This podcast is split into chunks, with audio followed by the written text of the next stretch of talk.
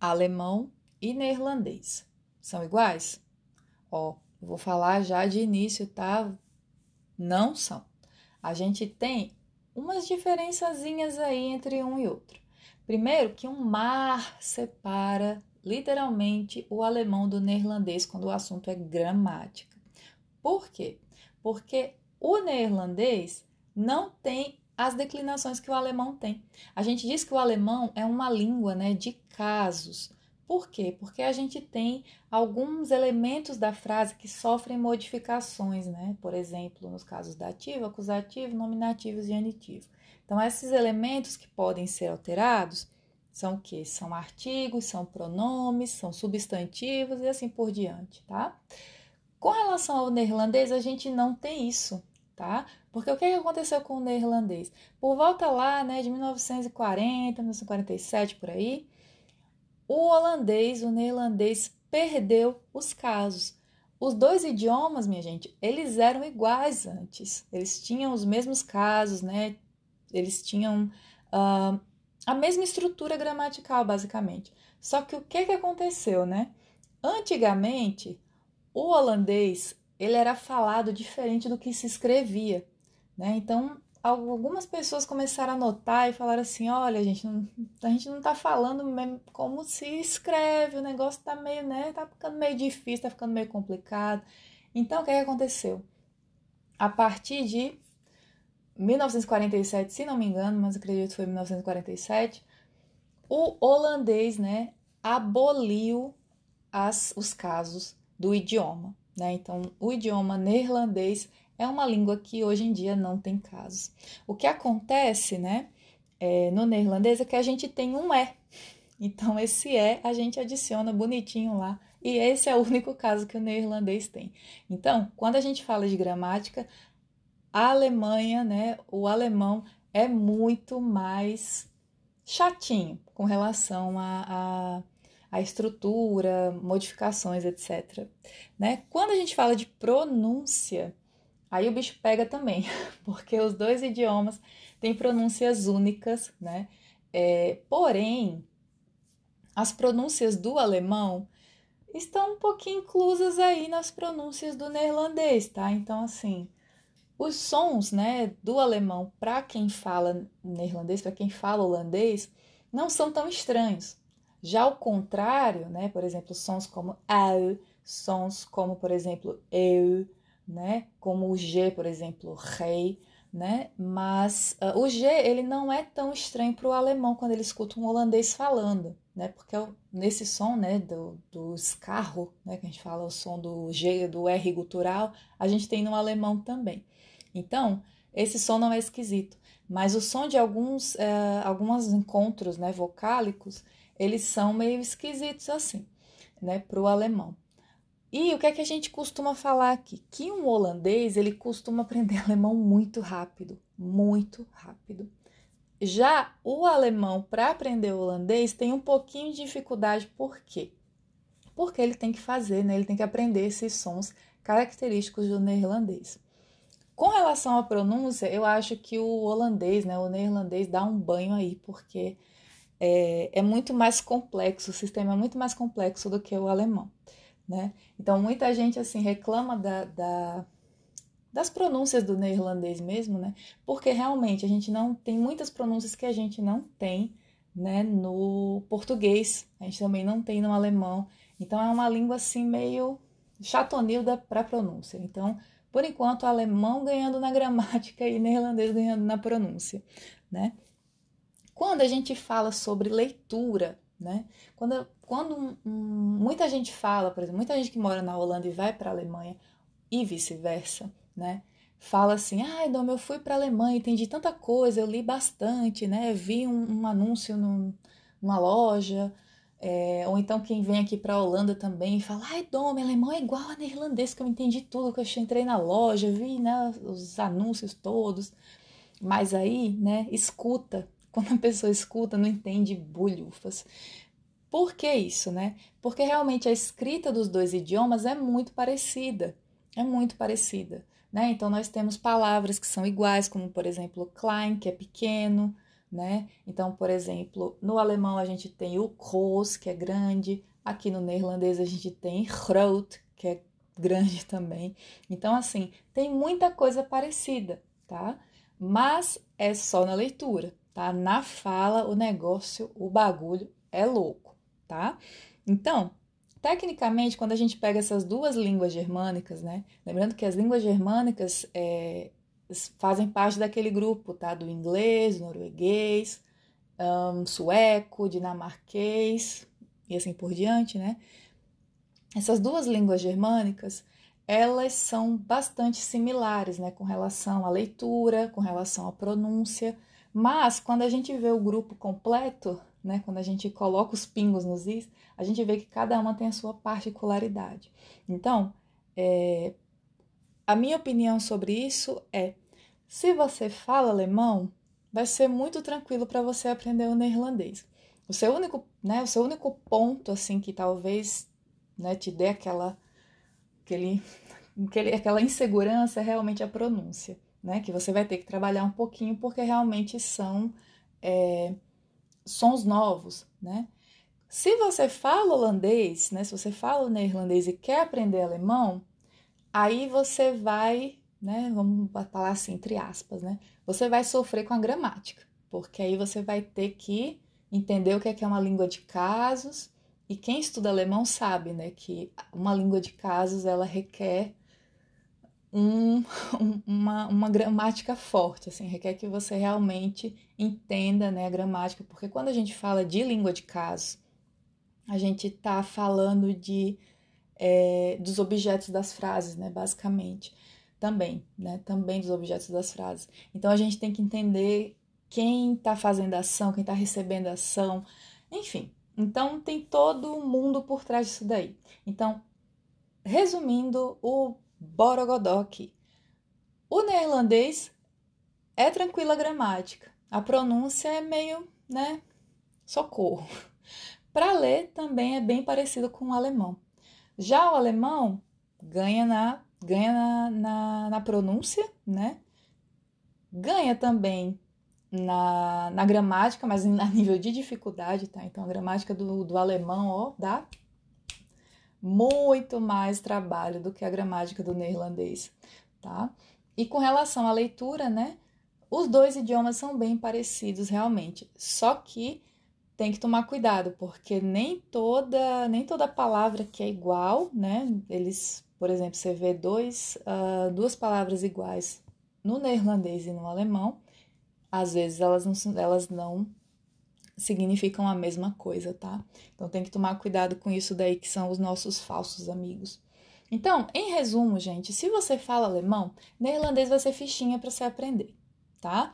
Só vai ter que, né, penar lá na pronúncia. Se você fala neerlandês, para tu aprender alemão, tu vai ter que dar aquela, aquele empurrão na gramática. Então, basicamente é isso, tá?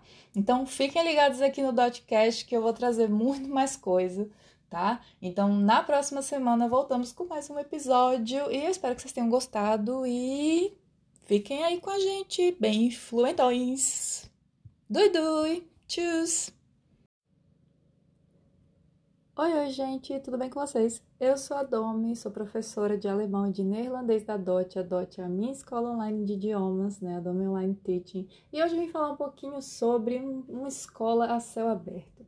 O que, que é uma escola a céu aberto? Se você mora na Holanda e aprende neerlandês, né, nos Países Baixos, se você mora na Alemanha e está aprendendo alemão, você está simplesmente numa escola a céu aberto. O que, é que isso quer dizer? Né? Que para todo canto que você olha, você está em contato com o idioma que você está aprendendo.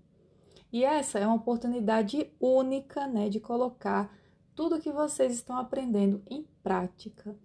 Muita gente morre de vergonha né, de falar com nativos, de se, realmente né, de se comunicar, de fazer essa imersão, mas saibam que essa é uma etapa muito importante né, do aprendizado. É necessário ter né, essa conexão, é necessário, é necessário ter essa comunicação com os nativos, né, ouvir, ler e estar sempre em contato com o idioma. Isso daí vai fazer com que você, né, que você erre, com que você acerte, com que você, né, veja realmente o progresso acontecendo. Então, muitos alunos, né, eu falo, eu falo muito para os alunos assim: "Ah, sai, vai tomar um, vai tomar um chá, vai vai comer um pão, vai dar um rolê, senta no parque, né? Vê um. Fica lá meio que de olho acompanhando a vida do, dos nativos no parque, por exemplo. Então, uma coisa que eu fiz muito quando eu estava aprendendo o alemão, né? Eu ia muito. Agora, nesse período de quarentena que tá meio. tá um pouco impossível, a gente tá um pouco. Um pouco, um pouco nossa Senhora, Senhor Jesus, socorro nessa gagueira, né? Então, quando. A gente agora tá nesse período de quarentena, né? Então fica um pouquinho mais a gente fica um pouquinho mais impossibilitado, né, de entrar em contato, de ir para né, cafés, ir para restaurantes, enfim, mas é, existem possibilidades online, né? Então a gente tem alguns recursos online que possibilitam que nós entremos em contato com nativos. Né? Quando eu morava na Alemanha, eu ia muito para cafés, eu ia muito em lojas, né? Então eu tentava, eu tentava falar de toda maneira. E algumas vezes eu saía um pouco frustrada, mas eu acredito que todo mundo que aprende um idioma, né, passa por essa fase da frustração, de meio que, né, a pessoa ser rude com o nativo ser um pouco rude com você e você ficar meio, ai, nossa, que droga, né? Ele foi grosso, ela foi grossa, enfim. Não vou mais falar esse idioma, esse idioma do cão e assim sucessivamente, né? Mas uh, saibam que isso é essencial, né? É, é, faz parte realmente do processo passar por isso, né? Não vai ser todo mundo que vai ser legal com a gente, não vai ser todo mundo que vai ser empático, não vai ser todo mundo que vai entender, né, que a gente não consegue, por exemplo, pronunciar uma palavra perfeitamente ou que a gente não alcançou o nível B2 em seis meses, né? Então, a gente tem que, antes de tudo, né, antes da gente realmente entrar nessa imersão, a gente tem que primeiro né, aceitar o que a, o passo que a nossa perna aguenta dar, né? Então, voltando né, para essa questão do, da escola céu aberto, é, quando eu estava aprendendo o holandês, né, o neerlandês, eu, eu usava muito a tática de ir nos lugares, né? Então, eu ia em supermercado, eu ia todo dia no supermercado. Eu já fiz compra errada, eu já peguei brinde que era pago. É, já passei por muitas situações assim catastróficas, sabe? Quando eu tava aprendendo alemão, para aprender os números, eu ficava sempre uns cinco minutinhos, assim, perto de um caixa e ficava ouvindo a mulher passando, né? A, a, a moça do caixa sempre passando as compras das pessoas e eu ouvia o tanto que dava e eu pensava em português, né? Tipo, sei lá, 3 euros e 50 centavos. E aí a mulher falava 3 Euro 50. E eu ouvia, falava 3,50. Quando eu olhava, era 3,50. Falava, ai, entendi, né? Então eu fazia muito isso daí. Lógico que nem todo mundo vai ter tempo para fazer um negócio desse, né? Mas é, eu sempre falo para os alunos, por exemplo, você tá no caixa para né, comprar alguma coisa no supermercado, presta atenção na compra da frente. E quando você estiver embalando as suas coisas, preste atenção na compra de trás, né? Escuta o alemão falar, escuta a caixa falar. Então você tem que estar em contato com o idioma, né? Muita gente também fala para mim assim, Domi, ah, mas só fala alemão bem quem tem alemão em casa, só fala alemão bem quem tem filho alemão, só fala alemão bem isso, aquilo, outro. De certa forma, gente, isso ajuda, né? Porque tá em contato, tá em contato com o idioma. Isso ajuda de alguma forma, sim. Mas não é 100% da ajuda, tá? Então, assim, é, muita gente que eu ensino não tem alemão em casa, né? Não são casados com alemães, não são casados com nativos, trabalham, né, com nativos ou, enfim, tem um contatinho aqui, um contatinho ali, mas não é uma regra, tá? Então não pense, né, não se limite a essa ideia de que você vai aprender um idioma só tendo contato com o nativo, né? O nativo vai ajudar você a dar aquele up, vai sim, né? Mas você não, não, você não pode se limitar a essa ideia de aprender um idioma só, né? Se você tiver o contato com ele, só se você conversar com o nativo. A conversa, né, ela vem, a gente costuma dizer, né, a gente costuma dizer não, né, eu que digo mesmo, é, que quando a gente está aprendendo um idioma, falar é a última habilidade que a gente uh, põe em prática, né, pelo menos é isso que eu observo com os meus alunos.